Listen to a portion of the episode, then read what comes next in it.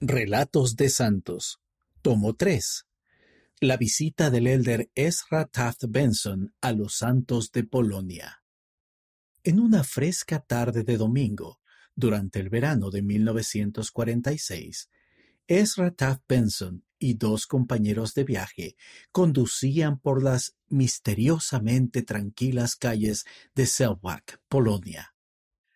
Las carreteras en mal estado y las fuertes lluvias habían incomodado a los viajeros durante todo el día. Pero el mal tiempo finalmente había cambiado a medida que se acercaban a su destino. La ciudad de Selwak había formado parte de Alemania anteriormente con el nombre de Selbongen. Sin embargo, las fronteras nacionales se habían desplazado después de la guerra y gran parte de Europa Central y Oriental había quedado bajo la influencia de la Unión Soviética.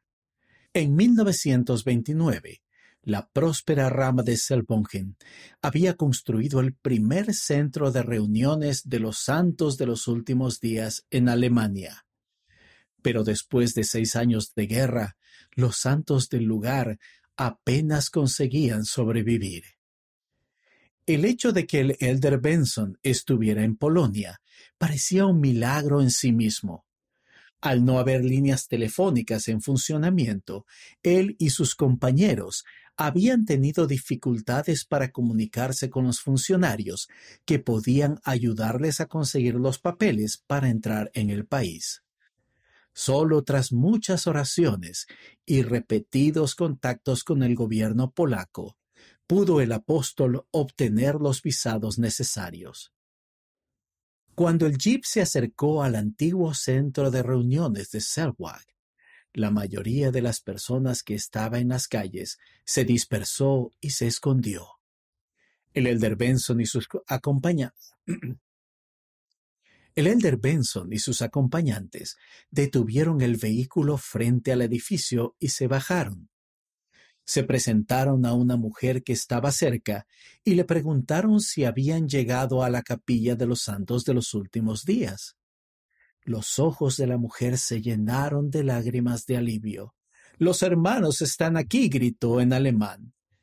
Inmediatamente la gente salió de detrás de las puertas cerradas llorando y riendo de alegría.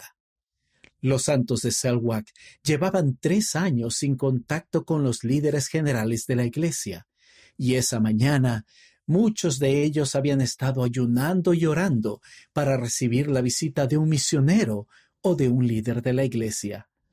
En pocas horas, aproximadamente un centenar de santos se reunieron para escuchar hablar al apóstol.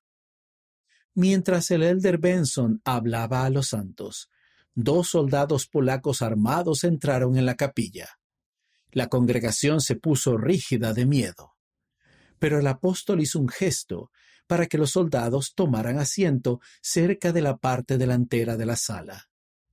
En su discurso, hizo hincapié en la importancia de la libertad y de los derechos.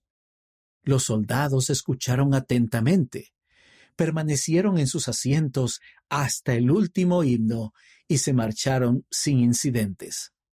Después, el elder Benson se reunió con el presidente de la rama y dejó alimentos y dinero para los santos, asegurándoles que había más ayuda en camino.